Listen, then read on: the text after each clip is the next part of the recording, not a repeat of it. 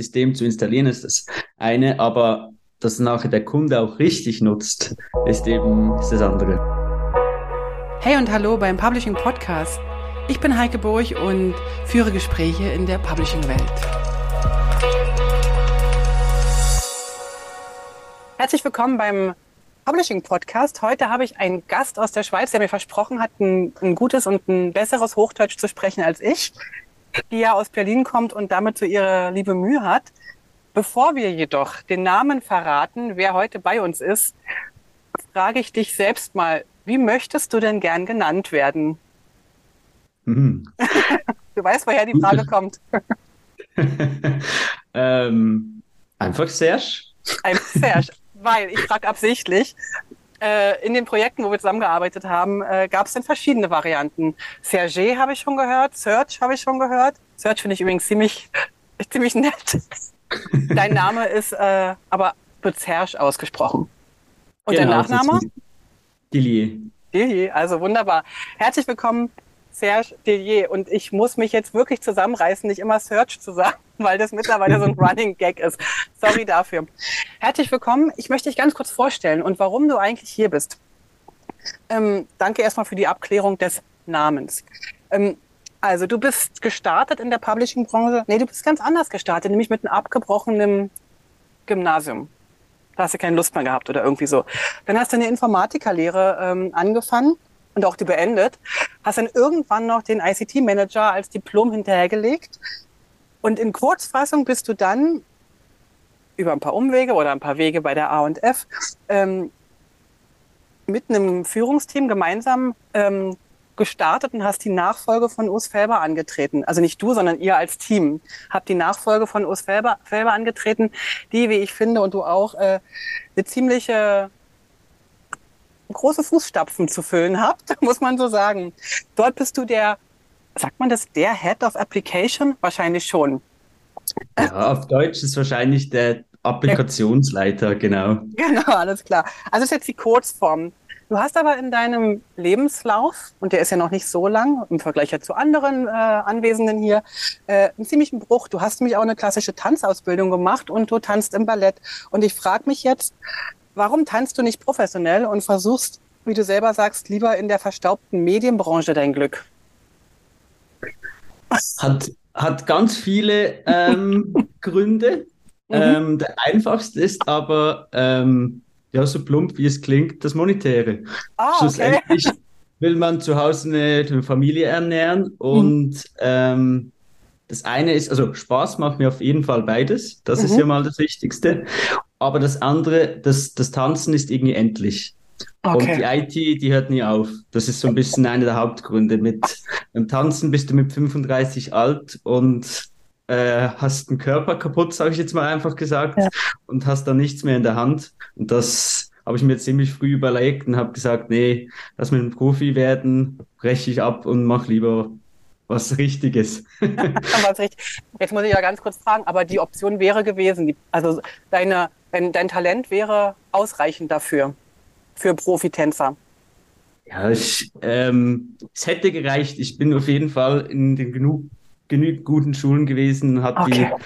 die, die, also ich war in Stuttgart an der John Cranko Schule und die ist eine der weltbesten oder die, eine der besten zumindest in Europa mhm. und unter den besten drei der Welt. Also das hat schon gepasst. Alles klar. Jetzt nicht alt, mehr.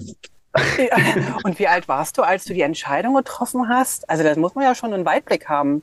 Äh, ich brauche mehr als 35 Jahre.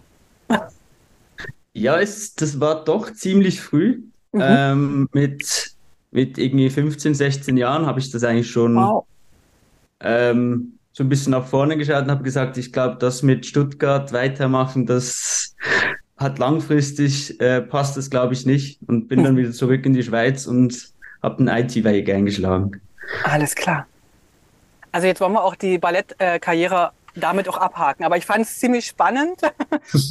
ähm, und ich habe tatsächlich dann auch ein paar Bilder von dir äh, suchen können und gefunden. Und kann man dich trotzdem noch irgendwo sehen, tanzen sehen? Ab und zu in Source im Stadttheater. Ja, das ist doch noch der Fall. Alles klar. Also das heißt, du sorgst, das wäre nämlich meine nächste Frage gleich gewesen. Ich habe dich ja schon in Projekten kennengelernt. Wir haben ja in Äh, nicht in Tanzprojekten, weil da wäre ich jetzt wirklich jämmerlich. Ähm, äh, nee, das, ich wollte gar nicht weiter denken, drüber nachdenken. Da fällt mir noch nicht mal ein Satz so ein, wie ich da wäre. Ähm, wir haben in, in Publishing-Projekten, in Digital First-Projekten schon zusammengearbeitet und da habe ich ab und zu mal einen Blick auf deinen Kalender äh, werfen dürfen oder auf die Arbeit, an dem, auf den Arbeitsumfang, den du da bewältigen musst. Und ich wollte dich eigentlich fragen, aber ich glaube, die Antwort war jetzt schon ein bisschen dabei, ähm, wo du den Ausgleich suchst oder findest. Definitiv. Einerseits äh, eben im, beim Tanzen, aber auch mhm. einfach im Privaten, in der Natur, draußen, äh, okay. mit meiner Frau zusammen, was unternehmen. Also in allen möglichen äh, Orten, vor allem wo es irgendwie halt, wo man viel soziale Nähe trotzdem auch hat. Das, das bringt mir immer ziemlich viel. Das mag mhm. ich im Tag sowie in der Freizeit auch sehr. Alles klar. Du bist, ähm, wie soll ich das am besten beschreiben? so ein Jongleur der Herausforderungen in deinem, in deiner Aufgabe, die du jetzt, wo du jetzt gerade drin bist. Vielleicht kannst du uns ganz kurz mal mitnehmen, was dieser Head of Application, der Applikationskopf, ähm, schön so blöd übersetzt, was eigentlich deine Aufgabe ist. Und ich glaube auch, es wäre vielleicht spannend, ganz kurz zu wissen, wie dieses Konstrukt der Übernahme bei der A&F äh, funktioniert hat und was da dein Auf Aufgabenbereich ist, wäre ich dir dankbar, wenn du das ganz mhm. kurz erklärst. Vielleicht versuchst du ein bisschen ähm, ja, den Gesamtüberblick, wie wir uns aufgeteilt haben in der Geschäftsleitung, mhm. ist eigentlich, wir haben zum einen den ganzen Administrationsteil, halt alles mit den Zahlen passiert und so weiter. Den Teil, den ich selber nicht so spannend finde. Dann äh, den Verkaufs- und Marketing-Teil, den Stefan Schöger leitet mhm. und den technischen Teil sowie die Gesamtgeschäftsleitung, die bei Philipp liegt. Mhm. Und bei mir liegt die Applikation. Und jeder hat eigentlich sein Team darunter, welches äh, immer Spezialitäten hat. Eben das mhm. technische Team ist für, für die ganzen Systemaufbau zuständig. Und im Applikationsteam teilen wir uns eigentlich so grob in zwei Hauptteams auf. Das ist das PIM und MAM-Team und das Redaktionssystem-Team. Und mein Job ist es dort so ein bisschen zu schauen, dass die Projekte, die wir auch machen, auch ähm, ja, erfolgreich sind, dass unsere Leute natürlich, das sind wir alle drei oder alle vier äh, sehr bemüht, dass, dass unsere Leute auch glücklich sind mit ihrer Arbeit und nicht sagen, hey, ich möchte das morgen nicht mehr machen oder es geht so nicht weiter. Und natürlich das Normale, ähm, zu schauen, dass wir auch in ein paar Jahren noch genügend Arbeit haben. Das ist ja. so das Wichtigste. Ich im Applikationsteil, aber ähm, kann sicher sagen, ist, ich, ich mache das nicht nur als reine Leitung, sondern ich versuche wirklich in den größeren Projekten zumindest oder bei den komplexeren auch wirklich reinzusehen, damit bei zu sein, äh, die Leute zu unterstützen, vielleicht auch mal Lösungen zu suchen. Mhm. Ähm, das ist so ein bisschen das, das Daily Business, das ich auch brauche. Mhm. Wenn ich aus der Technik komme, habe ich immer gesagt, ich, ich habe gerne am Abend, weiß ich, was ich gemacht habe.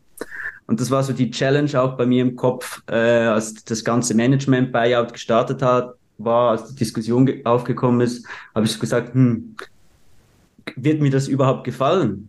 Will mhm. ich das überhaupt machen? Weil ich bin jung, ich äh, muss das ein paar Jahre machen oder der Gedanke sollte zumindest so sein. Und dann, dann habe ich einfach gesagt, hey, ich, jetzt bin ich glücklich am Abend, weil ich weiß, am Morgen hatte ich ein Problem, am Abend ist es gelöst. Mhm. Und ich musste mir das irgendwie erarbeiten. Jetzt merke ich, es ist nicht mehr vielleicht morgen und Abend, vielleicht ist es Anfangswoche und Ende Woche oder Anfangsmonat und Ende Monat, aber ich, ich brauche das so ein bisschen eben in die Projekte reinzugehen, manchmal zu hören, hey, da gibt es ein Problem oder ich komme da nicht weiter und einfach mal mit den Leuten sich versuchen reinzudenken und das, das ist eigentlich das, was einen auch irgendwie äh, erfüllt im Alltag. Das ist wirklich, das ist so ein bisschen mein Job beschrieben und wenn es dann mhm. Probleme gibt, das ist dann die weniger schönere Seite natürlich, dann kommen die Kunden natürlich auch zu mir. Äh, führt mich gleich zur nächsten Frage. Wie gehst du mit so, ich sag mal in Anführungszeichen, unpopulären Dingen um? Also unpopulären Entscheidungen, Fragen, Problemen, wenn mal was richtig doof läuft oder irgendwie die Kommunikation, eigentlich auch, ist es ja oft Kommunikation, aber dennoch ähm, gibt es ja auch technische Probleme, dass irgendwie mal der Server einfach nicht mehr will. Wie, ja, wie gehst du damit um oder hast du das irgendwo gelernt?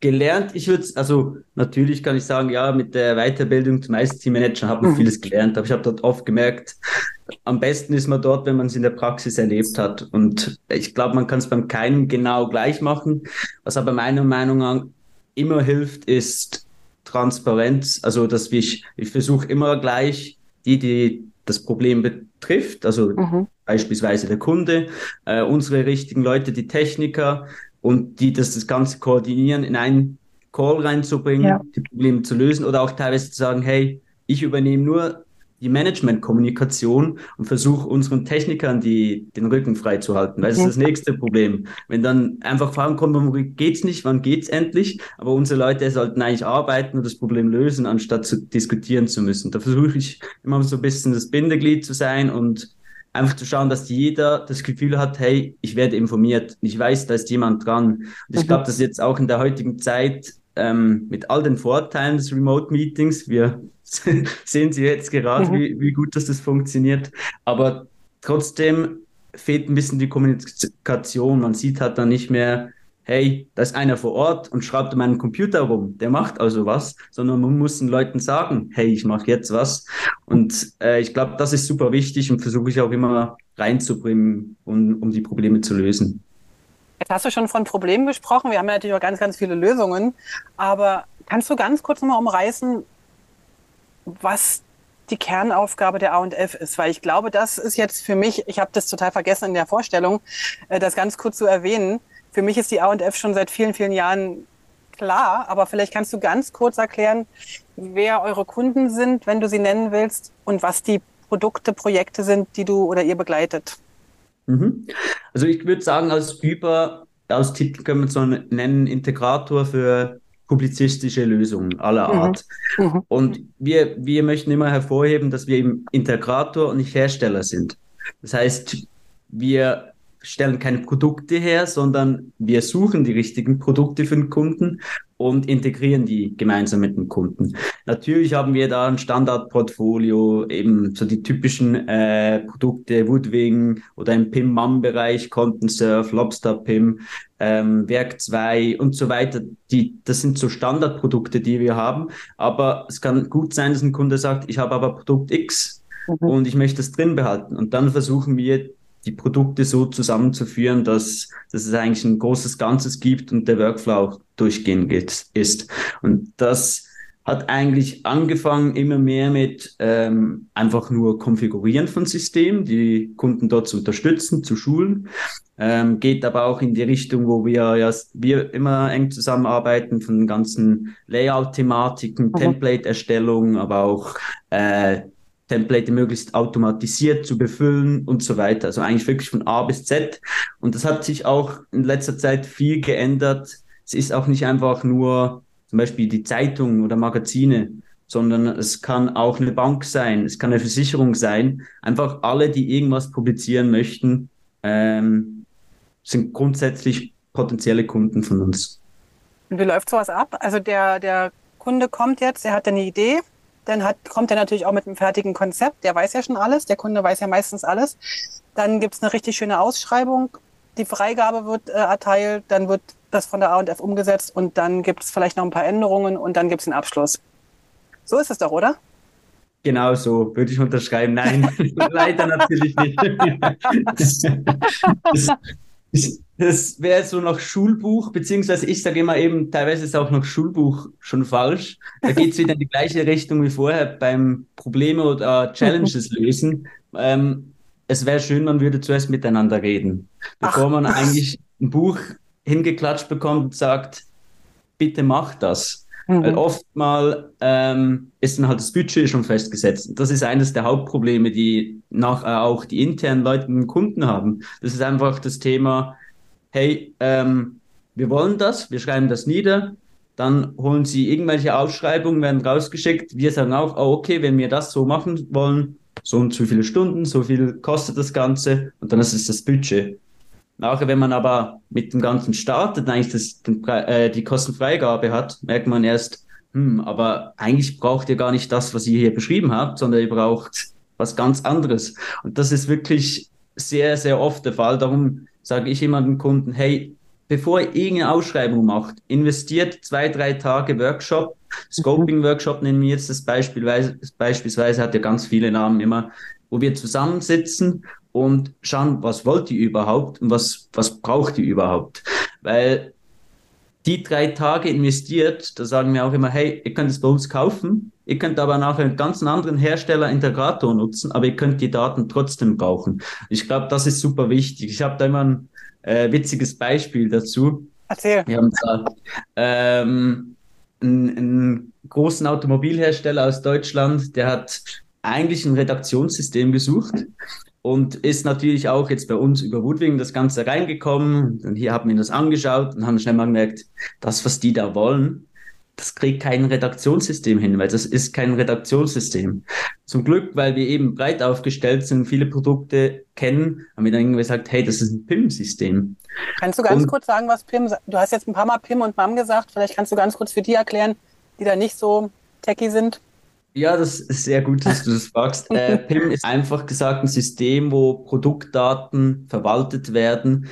Ich glaube, am einfachsten kennt man das heute, wenn man in die Online-Shops geht. Mhm. Am besten, man kauft sich irgendeinen Elektroartikel oder so, dann ist es immer sehr gut ausgeführt. Das sind ja ganz viele Daten, Produktdaten geführt und die werden meist oder sollten, sagen wir es mal so, in einem Produktinformationsmanagementsystem, in einem PIM geführt werden. Okay. Und da dazu gehört dann meistens ein MAM, DAM, je nachdem, das sagt ja jeder auch wieder ein bisschen anders, was eigentlich ein Media Assets Management ist, wo eigentlich die ganzen Medien halt eben Bilder sind das jetzt oft oder Videos dazu noch ähm, festgehalten werden. Okay, danke dir.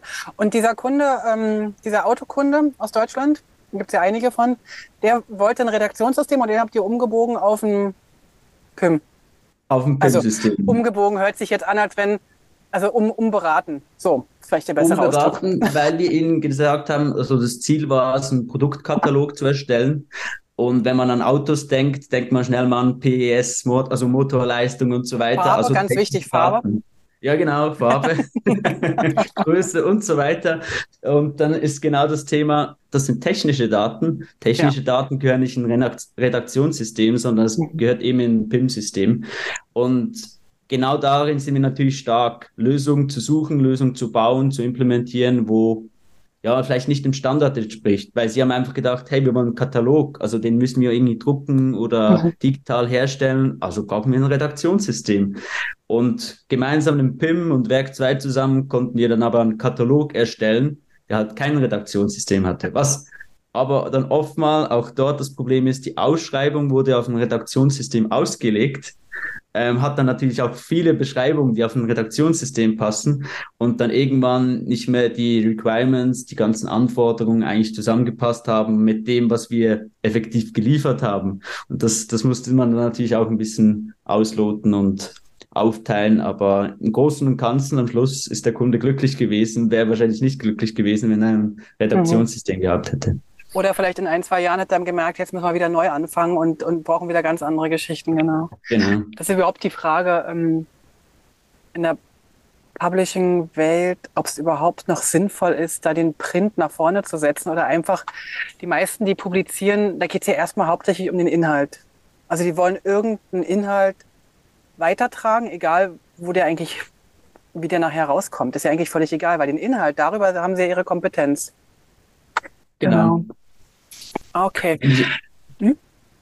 Finde ich auch sehr, sehr wichtig. Eben ist auch das, was eines unserer Hauptbusiness ist, den Leuten mhm. das beizubringen. Da, da merkt man auch oft wieder, ein System reinzubringen ist das eine, das System zu installieren ist das eine, aber dass nachher der Kunde auch richtig nutzt, ist eben ist das andere.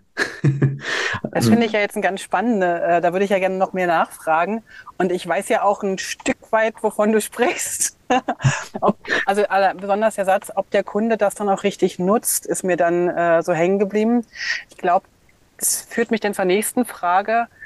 Hm, also der Kunde oder die Kundin. Sind ja meistens irgendwelche Unternehmen, Unternehmerinnen, Unternehmer, die dann eine Entscheidung treffen, vielleicht mit der IT, mit einem, mit einem Team, die dafür zuständig sind, je nachdem, auf welcher Hierarchieebene, wie groß der, ähm, der Kunde ist. Aber dann geht's ja noch an die, an das Fußvolk, ich sag's mal so, so wie es ist. Dann geht's ja an die, die es dann nachher umsetzen müssen. Wer muss dann da alles mit ins Boot geholt werden? ist immer sehr, sehr schwierig zu sagen und es ändert auch die ganze Zeit. Ich sage jetzt explizit sind die auch wieder extrem im Wandel. Wir merken, wie viel mehr das Ganze digitalisiert wird. Ähm, dass vielleicht dann nicht mehr der Chef vom Dienst da mit im Team drin ist, sondern plötzlich irgendwie jemand von der IT, jemand vom, vom Web-CMS und so weiter, der halt die technischen oder der oder die, die technischen Fragen klärt. Ähm, ich glaube, wichtig ist mal grundsätzlich, sage ich immer, dass irgendwo das Marketing trotzdem auch dabei ist und die IT, dass das Technische mal steht und man, man sagen kann, die eigentlich auch logisch, die Informationen aus dem Business, die müssen kommen. Aber da gibt's ja heute viele Spezialisten, die das alles zusammentragen, Interviews machen und das ähm, dann schön der IT übergeben, sage ich jetzt mal einfach gesagt. Und genau das braucht's auch. Okay. Und da sind manchmal ganz schön viele Leute dabei, oder? In so einer, in so einer Runde. Ja, genau, das macht es ja dann wieder schwierig. Und zu viele Köche verderben den Brei, wie man so schön sagt. Das ist manchmal auch einfach schön, könnte man sagen, hey, wählt doch bitte jemanden aus, der auch Entscheidungen treffen darf oder vielleicht einfach dem ihr voll vertraut. Mhm. Und setzt die Person oder die Personen, wenn es dann zwei, drei sind, ist es auch nicht schlimm, in, äh, in einen Raum rein mit uns, und dann suchen wir nach Lösungen und bauen die Lösungen.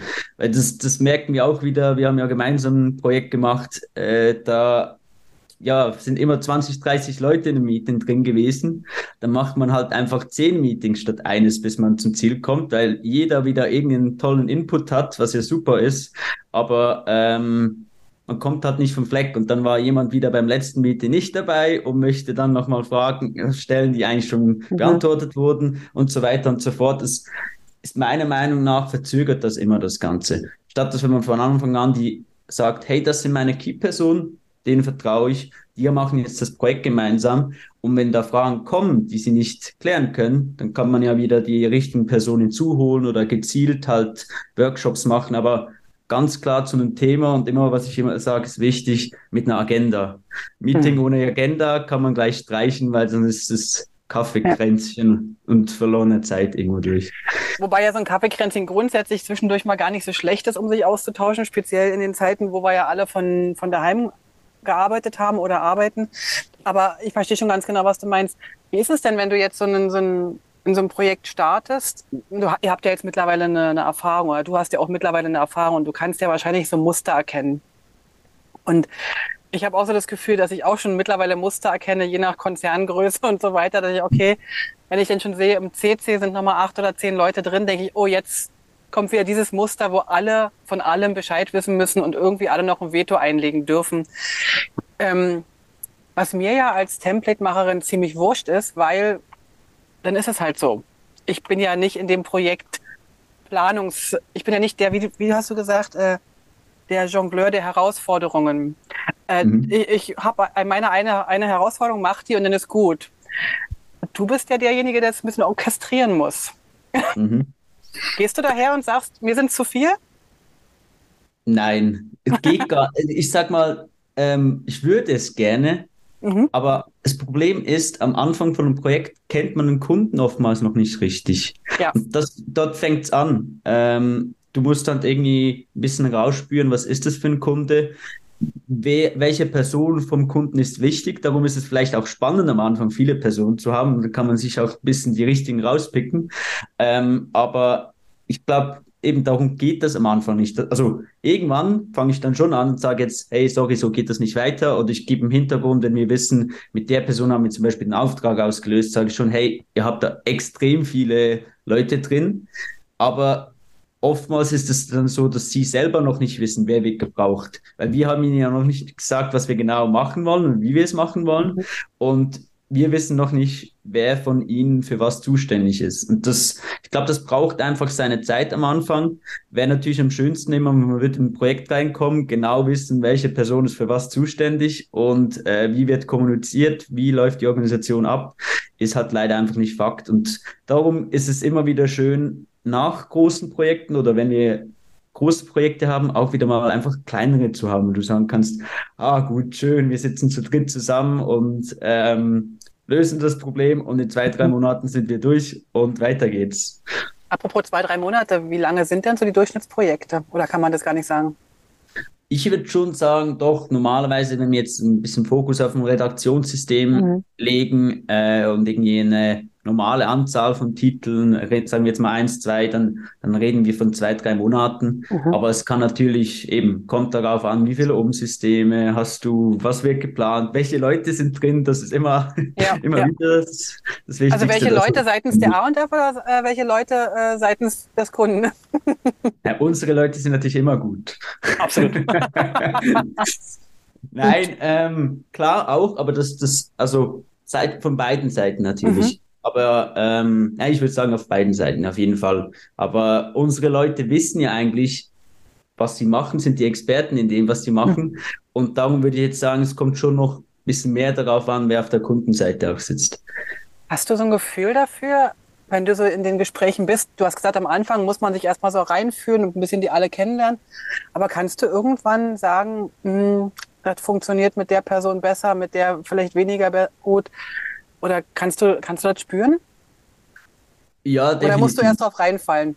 Nee, nee, das, das glaube ich nicht. Ich bin zwar, ich sage immer, ich, mir müssen manchmal die Personen so sagen, hast du das gesehen, bei dem ist das und das komisch und das fällt mir nicht auf. Ah, okay. Weil ich eher positiver denke als mhm. die meisten anderen. Ich nehme sie, die Leute eher positiver auf, aber ich merke ziemlich schnell, wenn ich merke, hm, mit der Person geht's gar nicht. Bringt mhm. gar nichts, wenn wir mit der weitermachen. Wir haben wahrscheinlich auch beide einen Kopf.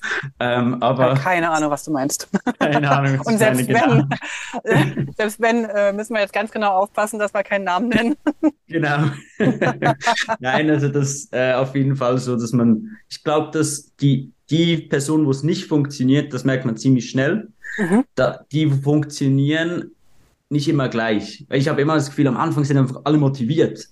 Und ja. das macht schon viel aus. Dann hast, du weißt dann halt noch nicht, ah, es kann sein, in zwei, drei Monaten ist die Person aber ein bisschen faul geworden oder macht nicht mehr so vorwärts. So, das, das, das ist halt nicht so schnell, merkt man nicht so schnell. Okay. Hm. Da ist ja auch nochmal so ein Veränderungs, äh, na, ich will nicht sagen Veränderungsverweigerungswille, sondern so ein, und eigentlich lief es doch vorher ganz gut. Also, ne, so, also, ich sag mal so, die Entscheidung wird ja meist auf einer ganz anderen Ebene äh, getroffen. Und äh, die Menschen, die dann das Layout jeden Tag befüllen sollen, haben vielleicht gar nicht den Wunsch, dass alles viel schneller geht. Ich, Oder, ich habe oh. vor allem das Gefühl, es ist eine gewisse Angst da, mhm. ähm, den Job zu verlieren. Ja. Ich glaub, und die ist ja auch ist, berechtigt, oder? Ist berechtigt und das ist definitiv das, was man im Hintergrund dann hat immer merkt. Und was dann irgendwann ein Projekt, dann kann man noch so technisch vor, vorarbeiten, mhm. sagen, so, jetzt gehen wir live und macht das mit den Leuten die wollen das ja teilweise gar nicht. Was ich auch verstehe, eben, man hat das mhm. äh, jahrelang so gemacht und irgendwie denkt man, warum soll ich jetzt noch was ändern? Oder es funktioniert ja so, wie, wie mhm. es ist. Und ähm, aber wenn, wenn ich das nicht mehr so mache, was mache ich dann danach? Ja. Und ich glaube, die, die, die Sinnfrage, die wird definitiv immer am Ende gestellt. Und das, das ist so das Problem oder die Challenge wieder, wo man sagen muss, man muss die Leute möglichst früh abholen. Und auch wieder Kommunikation, wie ich am Anfang gesagt habe, dass man halt immer sagt, hey, an was sind wir dran? Was ist das Ziel? Warum machen wir das? Das, mhm. das Why eigentlich? Warum passiert das Ganze? Hey, dafür habt ihr mehr, mehr Zeit, irgendeinen coolen Artikel zu schreiben und müsst euch nicht mehr um die Sachen, die ihr jeden Tag genau das Gleiche mhm. macht, das Wiederholende, das fällt dann weg und ihr habt wirklich mehr Zeit, irgendwie auch redaktionalen Inhalt zu bringen und so weiter. Und ich glaube, dass das ist das Schwierigste in meinen Projekten. Das ist auch bei uns schwierig, weil wir wir sind trotzdem eine technische Firma und es gibt meistens so, meistens ist ein Jonglieren zwischen sozialen Menschen und sehr technischen Menschen. Mhm. Und das ist nicht immer ganz einfach. Und das, da merkt man auch in solchen Projekten, ähm, dass alles vorher, Projektaufbau, Systemaufbau ist, ist technisch eher. Und dann, sobald man bei den Endusern äh, landet, dann bringt es nicht zu erklären, warum das jetzt irgendwie so geschrieben ist oder warum das Programm so installiert oder konfiguriert ist, mhm. sondern die möchten wirklich äh, die Arbeitsweisen neu kennenlernen und so weiter. Und das, das ist wirklich eine, eine große Challenge. Das ist auch, glaube ich, ein großer Schulungsbedarf immer wieder, ne? oder ein Erklärbedarf. Also ich habe äh, schon ein paar Mal beim Projekt nicht nur mit euch, sondern mit allen möglichen äh, Auftraggebern gedacht, ob ich vielleicht nicht mehr Template-Schulung raufschreibe, sondern Therapeutenarbeit auf die Rechnung. Es, äh, es ist auch nicht bös gemeint, sondern wirklich eine Hilfe, ne? also zur Unterstützung, ja. also eine, eine mentale Unterstützung, hey, das, was wir jetzt hier machen, machen wir nicht gegen euch, sondern machen wir mit und im besten Fall sogar für euch oder zumindest für eure Arbeit. Mm, du hast ja schon dieses Why angesprochen. Es gibt ja in den Projekten immer so ein Wer und wann und äh, was, aber das Warum wird gern vergessen. Mhm. Du hast, äh, ja, erzähl. Ja, ist, ist, würde ich mal sagen, so der typische Projektfehler. Auch in mhm. der Schule haben wir gelernt, eben wer, also when, who, what ist so ja. das Typische. Aber, also die drei Ws, aber das Why würde ich immer an den Anfang stellen. Mhm. Warum machen wir die Änderung? Ähm, Braucht es das überhaupt wieder? So, weil wir merken immer wieder in Projekten, oft wird einfach gesagt, ja, wir, müssen ein, zum Beispiel ein neues Redaktionssystem haben, das einfach ja. ein bisschen schneller ist. Ja, aber warum? Muss es dann wieder das sein oder muss es genau das wieder können? Und da merken wir oft in äh, Projekten, da werden Anforderungen geschrieben, ich sage jetzt mal was, 20 Anforderungen zu einem Thema. Und wenn du es dann mit denen genau anschaust und nicht direkt lieferst, sondern mal zuerst mit ihnen redest, dann merkst du, hm, aber ihr braucht vielleicht von den 20 Sachen ja nur noch acht in Zukunft. Oder ihr braucht eines davon einmal im Jahr. Macht es wirklich Sinn, aber das nochmal zu bauen? Und da kann man dort eigentlich schon anfangen, das Ganze zu optimieren, bevor da viel Zeit und Geld investiert wird, etwas zu erarbeiten, das es gar nicht mehr braucht. Mhm. Und ähm, das, das finde ich immer super wichtig, eben dass das, das Why eigentlich im Vordergrund steht. Aber das ganz große Why ist ja oftmals Einsparung von, von Ressourcen. Also irgendwo. Also ich sag mal, wenn jetzt, wenn ich jetzt, wenn ich jetzt zum Beispiel, ein ganz einfaches Beispiel, wenn ich immer wieder gleiche Sachen machen muss für euch, dann ist für mich ganz schnell, also da verliere ich sofort die Lust bei, muss ich ganz klar sagen. Also ist der erste Anruf an, an einen der meiner Lieblings-InDesign-Skripte und dann schreiben die mir ein Skript, um gewisse Sachen immer wieder automatisiert durchlaufen zu lassen, bevor ich das immer und immer wieder allein machen muss. Und da sind ja dann auch noch Fehler drin. Also ist es ganz oft eine ganz plump gesagt eine Geldfrage. Also bei mir sind es denn die Stunden, die nicht abgerechnet werden müssen und, und bei euch oder bei den Kunden vielleicht auch so eine Richtung. Und so ein bisschen verstehe ich aber auch die Menschen, die dann sagen, das richtige, echte Why will ich eigentlich nicht durchkommunizieren bis nach unten. Mhm. Weil wenn das richtige, echte Why, und da nehme ich mich jetzt mal so, also bin ich mal so frei und sage, hey, nach der Umstellung will ich nur noch 50 Prozent Lohnkosten haben. 30 Prozent Lohnkosten, was weiß ich, keine Ahnung, möchte 10 Prozent Arbeitsplätze einsparen oder, oder, oder. Ähm, nach der Umstellung kann ich Hefte, äh, Content wiederverwerten und so weiter. Also all diese Dinge, die finden ja in allen Redaktionen gerade statt. Ähm, und wir wissen auch alle, dass es vielleicht mit dem Print auch so eine Sache ist, die vielleicht nicht ewig mehr die nächsten 100 Jahre geht. Da können wir nachher nochmal drüber sprechen. Aber dieses ganz ehrliche Why wird manchmal nicht bis nach unten getragen. Und dieses ein bisschen weil, von mir, ja, dann könnt ihr euch wieder besser um die Inhalte kümmern, ist ja dann auch vielleicht, wenn jemand die Branche betrachtet, ein bisschen nur, nur eine halbe Wahrheit, oder? Würde ich schon auch sagen, ja. Es ist, mhm. ist ja das ganz Schwierige. Und ich sag mal, aber darum, ich glaube auch für die Firmen super schwierig, wenn ich jetzt wieder aus dem Geschäftsgedanken komme. Mhm äh, weil das schwierig ist dann, sag jetzt mal, die ganz Schlauen, die merken das ja ziemlich schnell. Mhm. Hey, da findet ein Wandel statt und jetzt muss ich selber auch was machen, damit ja. ich in Zukunft noch einen Job habe.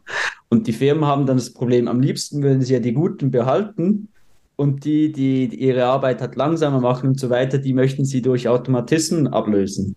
Das, das Gegenteil passiert oftmals. Ähm, die Guten, die merken das ziemlich schnell, eben weil das Why wird halt nicht detailliert beschrieben, was auch wieder vielleicht falsch ist, weil wenn man mhm. von Anfang an sagen würde, hey, wir reduzieren 80 Prozent. Mhm. Nein, 80 Prozent bleibt zum Beispiel. Das wir, wir reduzieren noch 20 Prozent, ja. ja. Genau. Und dann, ähm, und es wird in diesen Bereichen ähm, werden wir zurückschrauben, dann wäre auch für die anderen alle klar, hey, aber wir bleiben. Und sonst mhm. passiert so das, das, das Ganze, was hat eben oft passiert, alle fragen sich, was ist das wirkliche Why? Mhm. Und ähm, die Leute gehen dann von selber und suchen andere Orte zum Arbeiten, vor allem die guten Leute gehen. Und das zieht dann so wie ein Strudel runter. Und das, ja.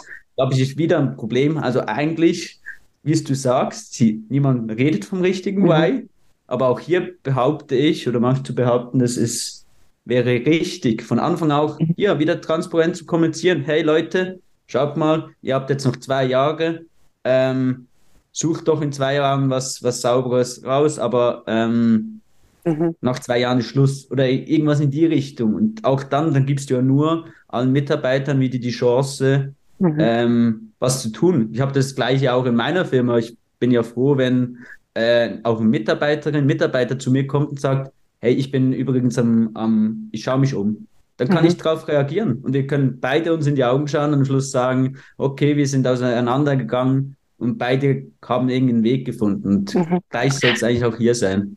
Okay. Also ich habe es gemerkt in den Schulungen manchmal, ich bin ja wirklich dann am Ende dieser ganzen Produktionskette, mhm. dass ich sage, egal was ich jetzt euch zeige, das, was ihr jetzt hier lernt, das ist wiederum Wissen, was ihr überall nutzen könnt. Also nicht überall, aber äh, an, an, in vielen Orten in der, in der Branche. Also wenn jetzt jemand ordentlich und strukturiert arbeiten lernt und auch mal dieses Datenbankigkeit lernt, mhm. mein Lieblingswort, dann kann der das auch woanders wieder einsetzen oder sie. Also das ist so mhm. mein Punkt, wo ich immer denke, vielleicht gibt es euch ja ein bisschen Mut oder auch ein bisschen Motivation, einfach mal wieder ein bisschen nochmal zu lernen, auch wenn ich vielleicht schon nicht mehr zu der ganz jungen Garde gehöre. Ja, ja, es hat schon was. genau. Ähm, du hast auch ähm, in dem Fragebogen, den du also wirklich dankenswerterweise wunderbar ausgefüllt hast, muss ich mal ein großes Kompliment an dich hier ähm, weitergeben. Ähm, was von, von, den Veränderungen geschrieben und zwar ähm, hast du auch geschrieben, da habe ich gute Beispiele. Also ich habe gute Beispiele, hast du geschrieben, für Sachen, wo eine Veränderung gut funktioniert hat. Vielleicht willst du uns da mal mitnehmen. Eins, wo ihr einen guten Weg gefunden habt zwischen Projektleitung, Kommunikation. Fände ich noch spannend. Weil immer zu sagen, ha, die ha, kommunizieren nicht durch und so weiter, finde ich irgendwie auch blöd. So. Mhm. Ich überlege gerade, welche Beispiele ich hatte. Also du musst doch keine Namen nennen, aber gibt es irgendwelche Dinge, wo du sagst, da ist es richtig gut gelaufen? Ich, ich würde sagen, bei bei wirklich diversen läuft es eigentlich gut. Und, mhm. ähm, aber immer dann, wenn wieder das passiert ist, was wir vorher gesagt haben, wo man wirklich die, die Leute sauber informiert hat und wirklich von A bis Z mitgenommen hat. Also mhm. wo man von Anfang an gesagt hat, hey, das Marketing, das interne Marketing ähm, ist super wichtig, informiert die Leute, was geschehen wird, schaut auch, was machen wir mit den Leuten, die eben wegen Automatisierung den Job verlieren werden. Verlieren sie den Job allgemein bei uns in der Firma oder können wir die irgendwie umstellen? Oder ähm, ich habe diverse Kunden erlebt, die haben gesagt, hey, wir machen da, vor allem in Deutschland ist das ja sehr arbeitnehmerfreundlich. Mhm. Betriebsrat Lösungen, und dergleichen, ja. Ja, genau, genau, was für uns auch nicht immer ganz einfach ist. Aber das, das Ding ist genau, wenn wenn die dann irgendwie geschaut haben, hey, welche Leute haben wir zum Beispiel, die sind zwar noch nicht irgendwie 63, 65 und so weiter, aber vielleicht 58 und wie viel Prozent sind das überhaupt? Können wir mit denen saubere Lösungen finden, vielleicht für eine Früh Frühpension oder mhm. äh, für eine Partnerfirma und eigentlich wirklich geschaut wird, was passiert mit den Leuten, die wir in Zukunft nicht mehr brauchen. Dann hast du die abgeholt. Dann kannst du optimieren, so viel du willst, wenn du Lösungen für die Person hast. Und das haben wirklich, schaffen nicht viele, aber mhm. haben doch ähm, einige auch geschafft. Und bei anderen ist es dann wieder so, bei den kleineren passiert oft mal gar nicht viel. Weil du kannst natürlich viel optimieren, wo viel ist. Ja. Und bei den kleineren, ich sage jetzt mal, wenn eine Fünf-Kopf-Redaktion ähm, ist, die wird es immer wieder brauchen. Ja. Egal wie du automatisierst, sondern bei denen stimmt das, weil dann, hey, ihr habt dann mehr Zeit für die schönen Sachen in, ähm, in mhm. eurem Job. Ja. Und ich glaube, vor allem die Großen müssen sich da Gedanken machen, wie, was finden sie Lösungen für ihre ähm, ja, Leute, die irgendwann früher oder später gehen müssen. Mhm. Schön. Aber es ist schön zu hören, dass es äh, da auch Möglichkeiten und, und auch schon Lösungen gab oder gibt, immer wieder. Ist das ein Teil eurer Beratung oder fließt es eher so ein bisschen nebenbei ein? Weil, also ich sehe euch ja natürlich erstmalig als Systemintegrator und nicht mhm. als Coaching, Beratung, Lebenshilfe.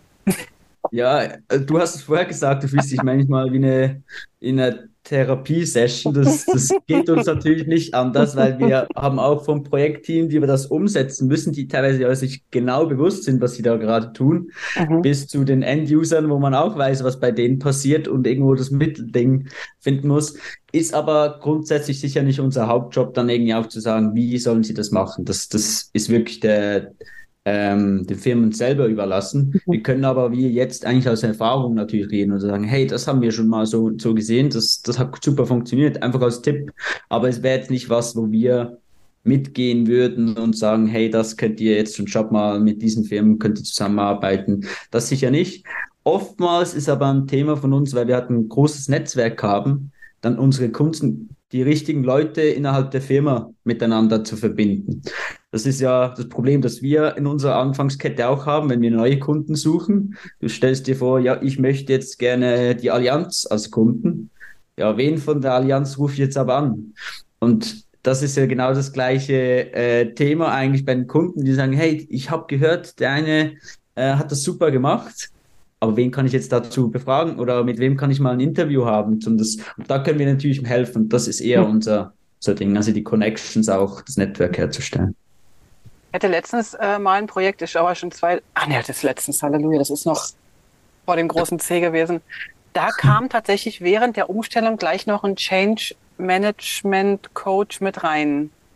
Das fand ich irgendwie noch eine coole Idee. Einfach so für die ersten Phasen dass zumindest mal die, die, in dem Fall die Abteilungsleiterinnen und Abteilungsleiter wussten, was auf sie zukommt für einen mhm. Gegenwind und wie man damit umgehen kann und so weiter. Das fand ich noch einen schönen Punkt. Ich weiß gar nicht mehr genau, wie das ausgegangen ist, weil ich dann in dem Projekt in eine andere Abteilung gerutscht bin. Aber das war ja auch noch eine gute Idee. Nochmal ganz kurz zu dir. Ähm, jetzt haben wir so viel über, über Projekte und so weiter gesprochen. Du bist ja jetzt äh, schon noch ein bisschen jünger. Ich weiß gar nicht genau, wie alt du bist. Ich will dich auch nicht fragen, aber es wäre halt schön, wenn du es jetzt sagen könntest. ähm. ich, ich werde 30. Also wir Ach, haben da, kann ich vielleicht wieder auf den Anfangspunkt zurückkommen ja, genau. mit Philipp, Stefan uh, und mir. Das finde ich nämlich wirklich eine super coole Konstellation, ja. weil wir kommen alle aus anderen Ecken und wir sind 30, 40 und 50. So. Nein. Ziemlich genau, ja. Und darum bringen wir auch die verschiedenen Generationen ins Spiel und haben dann auch oftmals ein bisschen andere Meinung und finden uns aber wieder und können dann aber auch, glaube ich, trotzdem verschiedene Generationen so auch abholen. Das macht es auch jeden Tag wieder super spannend. Wow. Also ich hätte dich jetzt Nein, ich sage nicht, was ich geschätzt hätte, ist auch egal. Also ich bin. Ähm, ich jetzt aber schon noch spannend. Jetzt findest du spannend. Ich hätte dich tatsächlich so schon ein bisschen älter noch geschätzt, aber ich glaube, da falle ich meiner eigenen äh, Vorurteilsbildung anheim, weil das, was du machst und das, was du rockst, was ich da gemerkt habe, da kenne ich keinen, der so jung das macht. Deswegen habe ich wahrscheinlich dich eher so in die ältere Schiene gepackt. Also älter. Nee, 40 noch nicht, aber so, so in die Richtung. Oh Gott, ich bin jetzt hier, red mich gerade um Kopf und Kragen. Ja, es Heike, die, mit, super, den, Heike hören, ist die mit den Vorurteilen. nee, nee, nee, nee. Es ist ja oftmals, das wird ja oftmals verbunden, Alter und Erfahrung. Das ist ja genau das. Es war eigentlich auch meine Hauptchallenge. Das ist ja. auch, wir haben am Anfang von dem Fußstapfen von Urs Welber geredet. Das wollte ich dich noch fragen, genau. Philipp, Stefan und ich damals gesagt, haben wir gesagt, was müssen wir wirklich machen? Das erste, was eigentlich geplant war, war mit Urs zusammen eine große Abschlussrunde zu machen, all die mhm. Kunden zu besuchen. Und weil das wirklich das Hauptthema, das, das Netzwerken, die Erfahrung, das kannst du nicht lernen. Das musst du einfach mitleben. Und wir haben dann aber schnell mal gemerkt, erstmal die, die Kontakte von Urs, die sind im gleichen Alter wie Urs. Macht es überhaupt Sinn, dass wir da die Runde machen? Nein. Oder mhm. nicht, nicht die mhm. gesamte Runde, sondern nur gezielt, sondern wir müssen schauen, dass wir auch dort die Nachfolger natürlich möglichst früh kennenlernen. Und die Erfahrung, ich glaube jetzt zum Beispiel bei mir ist super wichtig, ich vertraue da 100% auf die Erfahrung von meinem Team. Mhm. Und das für mich, ohne das wird es gar nicht funktionieren. Aber ich kann da auch sehr offen damit umgehen. Ich sage da gerne mal, hey, wir gehen in ein Meeting rein, ich koordiniere gern, ich spiele gern die Zusammenfassung, das Bindeglied zwischen den Leuten, aber ich bin nicht der Experte redet mhm. ihr miteinander. Und ich glaube, das ist super wichtig und das habe ich auch lernen müssen, ein bisschen abzugrenzen. Früher in der Technik habe ich selber die Probleme gelöst, habe ich all die Sachen gemacht, musste das Problem am gleichen Tag lösen. Heute schaue ich mir das an und ich muss nur wissen, wie kriege ich die Information, wie, wie wer von meinem Team kann das? Und ich glaube, das ist wirklich schön, dass ich sagen kann, hey, wir haben ein super Team, wo ich immer also die Hand ins Feuer legen würde und sagen, wenn es die nicht hinkriegen, ja, dann bitte finde mir mal jemanden, der das hinkriegt. Und ich glaube, das, das macht es überhaupt möglich, dass ich eigentlich auch so jung ähm, eine Position so machen kann und dass die Leute das auch so annehmen. Das, das ist ja auch nicht mhm. selbstverständlich. Das, also damals in 2017 war, war ich der Jüngste in der Firma.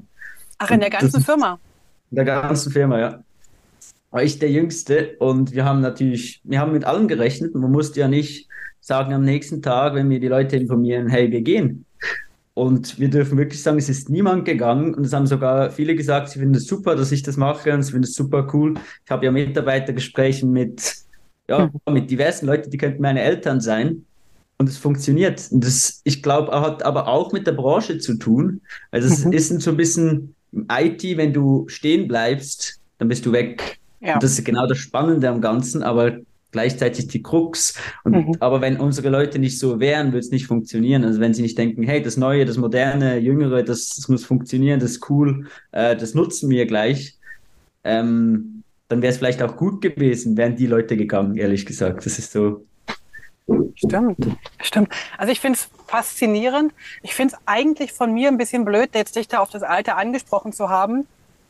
Aber gleichzeitig finde ich es so cool, weil ich habe auch in den, in den äh, Gesprächen zuvor schon so, so viel junge Leute jetzt im Podcast gehabt, wo ich dachte, endlich mal die Jungen und die sind so cool und die haben so eine tolle Power und so eine tolle Energie und das gefällt mir so gut.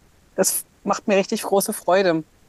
Ähm, bin ich auch so ein bisschen rausgekommen, weil ich mich selber da genervt habe über mich, über mich und meine äh, Frage bezüglich des Alters. Ich glaube, das ist ein Phänomen von Menschen, die schon älter sind dass sie ständig auf das Alter schauen, was völlig irre irrelevant ist.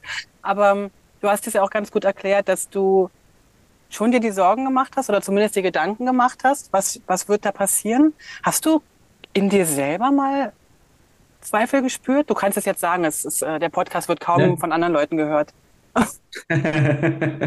ähm, natürlich, also nein, ich glaube, ich habe die, mir die Überlegung wieder schon vorher gemacht. Mhm und habe gesagt, will ich das machen? Kann ich es mir vorstellen? Und ich bin zum Glück gar nicht in die Situation gekommen, dass es dann wirklich so war, dass ich gesagt habe, hm, das, das geht nicht. Und ich glaube, da spielt immer ganz vieles rein, eben die richtigen Leute um sich herum, ähm, vielleicht auch andere aus der Geschäftsleitung, die früh genug merken, hey, ich glaube, jetzt wäre ein bisschen zu viel oder das passt nicht oder da sollte ich jetzt reingehen. Ich glaube, das ist wirklich eine wichtige ja, Gegebenheit eigentlich, dass man halt die Stärken des anderen kennt. Und ich glaube, das funktioniert innerhalb der Andef allgemein sehr gut. Und ich glaube, das ist, was so super wichtig ist und auch eben die Schwächen logischerweise der anderen und dann auch so agieren kann und mal sagen kann, hey, in dem Meeting macht es jetzt Sinn, obwohl du das alleine vielleicht kannst, gehen wir zu zweit rein, weil dann können wir uns gegenseitig unterstützen oder dort bist du stärker und so weiter. Ich glaube, das, das hat immer geholfen, dass ich eigentlich gar nie ja, vielleicht gab es mal eine Stunde oder so und ich habe es wieder vergessen. Das Hirn ist ja dankbar.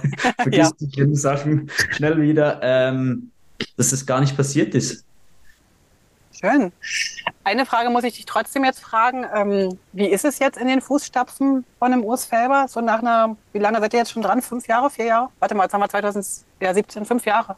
Wie ist ja, es so? Oder ähm, habt ihr neue gemacht? Habt ihr einfach die platt getrampelt und habt neue Stapfen gemacht?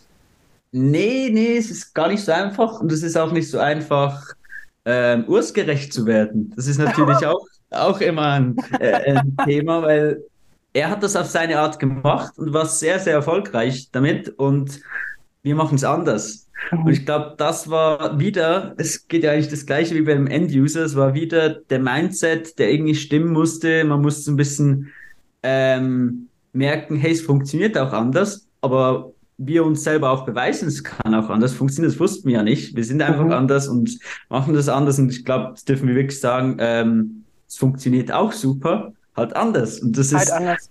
Ähm, wieder mit dem Alter und so weiter zusammenzubringen. Das war spannend, wenn ein Urs hat sich immer sehr, sehr viel vorbereitet auf, auf Gespräche und Präsentationen gemacht. Und ich bin so einer, ich muss das vielleicht auch. Ich sage, ja, wenn jetzt da ein CEO von einer riesen Firma da ist und der ist, hat 30 Jahre mehr Erfahrung als ich, dann darf ich da nicht so reingehen mit dem Gedanken, sonst funktioniert es nicht, sondern mhm. ich denke, ja, der, der ist einer wie ich. Und dann habe ich halt immer das Problem, sage ich jetzt mal, als erstes, das mit dem Jungsein, das hat seine Vorteile, hat aber auch seinen Nachteil, weil in der ganzen Medienbranche bin ich sicher auch in Meetings immer einer, einer der Jüngsten. Und da musst du dich so ein bisschen be, ähm, mhm. Ja, beweisen, sage ich jetzt mal. Das habe ich auch immer gerne gemacht. So irgendwie gesagt, ja, ich, ich lasse das mal ein bisschen auf mich ähm, prasseln und mhm. dann mache ich was, damit ich auch zeigen kann, hey, es funktioniert auch, äh, egal wie alt man ist. Und ähm, wir können das eben auf eine andere Art, als es vielleicht ein Urs Felber früher gemacht hat.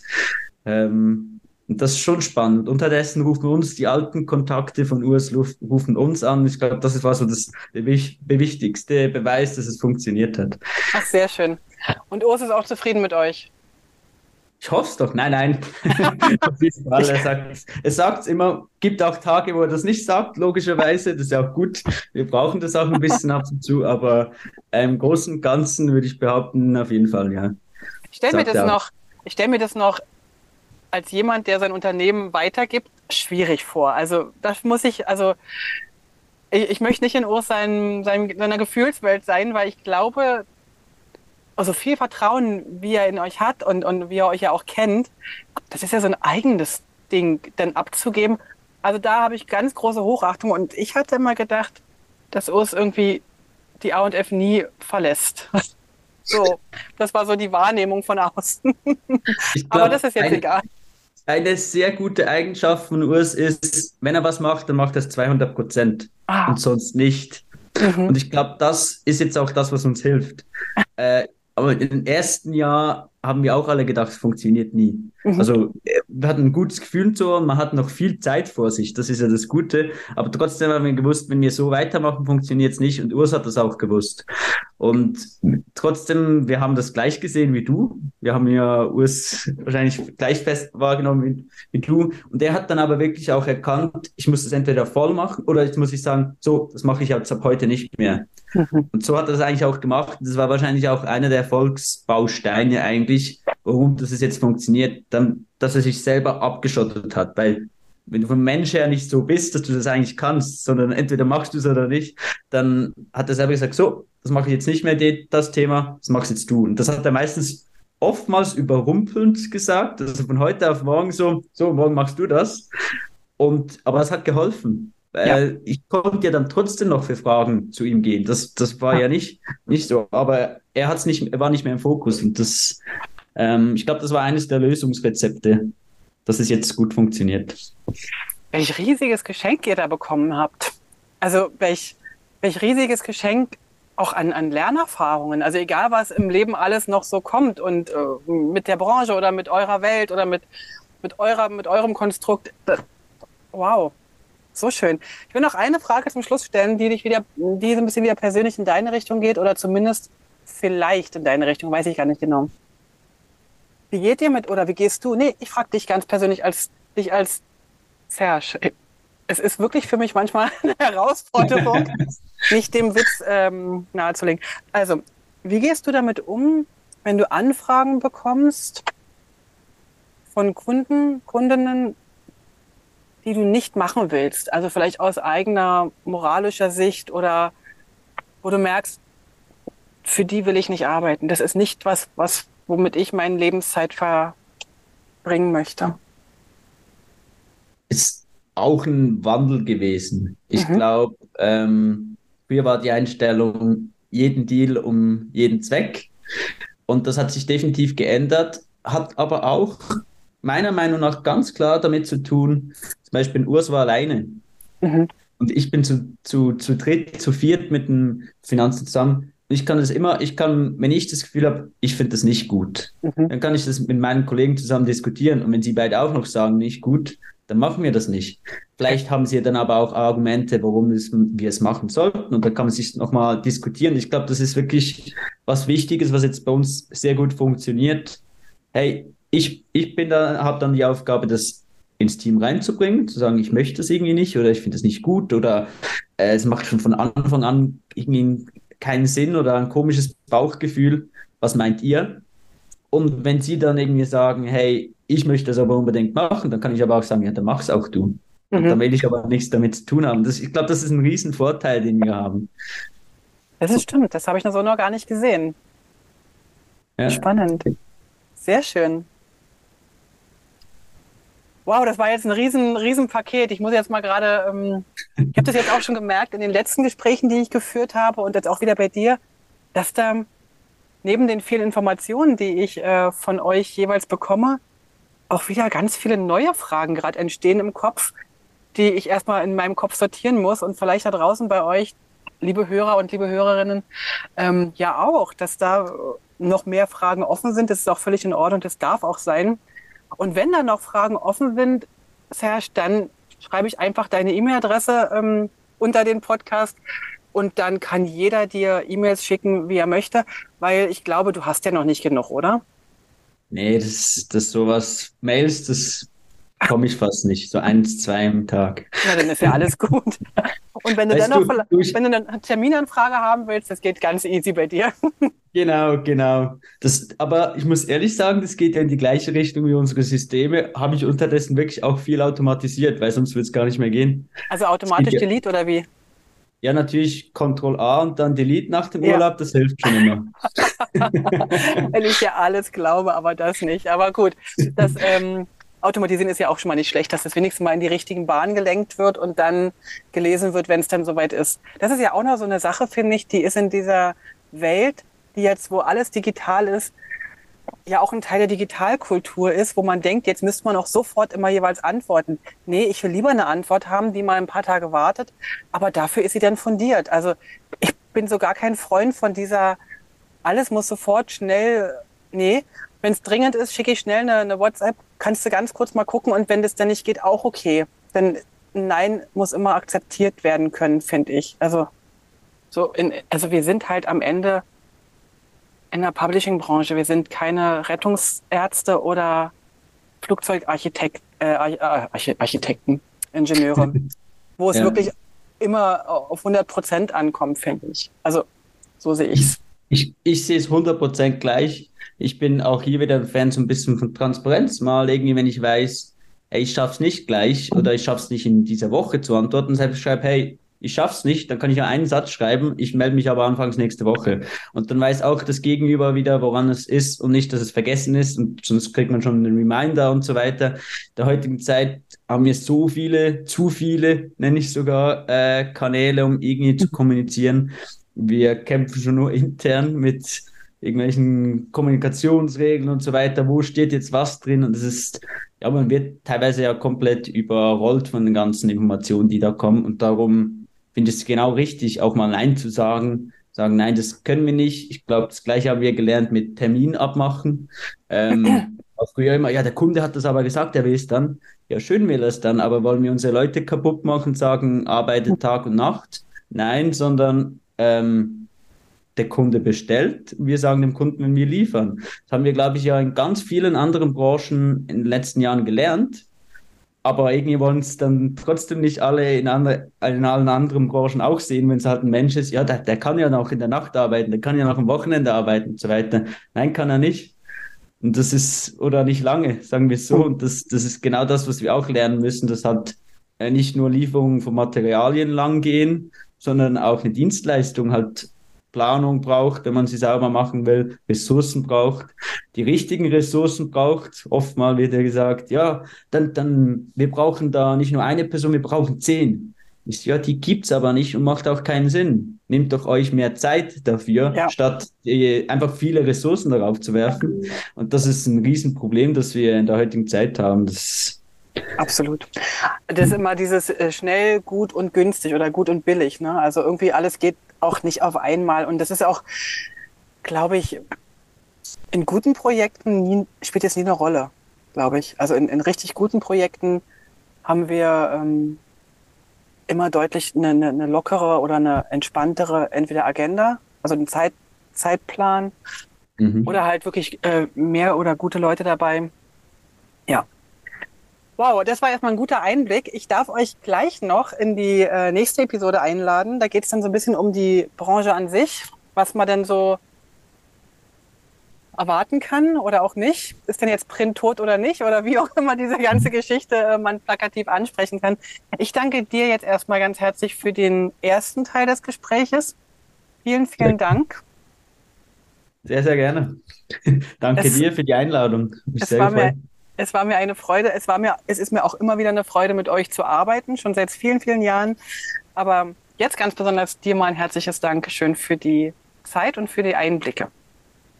Ganz, ganz gerne geschehen. So, ihr da draußen lasst es euch gut gehen. Wir hören uns in der nächsten Episode, wahrscheinlich nächste Woche. Äh, dann wieder die kurze. Ihr kennt das mittlerweile schon. Eine lange und eine kurze Episode. Bis dann und tschüss. Vielen Dank fürs Dabeisein. Für Infos zum Podcast schau doch mal auf publishingpodcast.com vorbei. Dort findest du alles zu den einzelnen Episoden, alle Links, alle Bilder und auch die Kontaktmöglichkeiten zu meinen Gästen und natürlich auch zu mir. Ach so, zu mir noch ganz kurz. Falls du in komplexen InDesign-Dokumenten Unterstützung und Struktur brauchst oder einfach nur ein Seminar im Publishing-Bereich durchführen willst oder du brauchst Hilfe in der Gestaltung deines Firmenauftritts, dann melde dich doch bei mir. Am besten per Mail oder auf www.moliri.com. Ich freue mich auf alles Neue.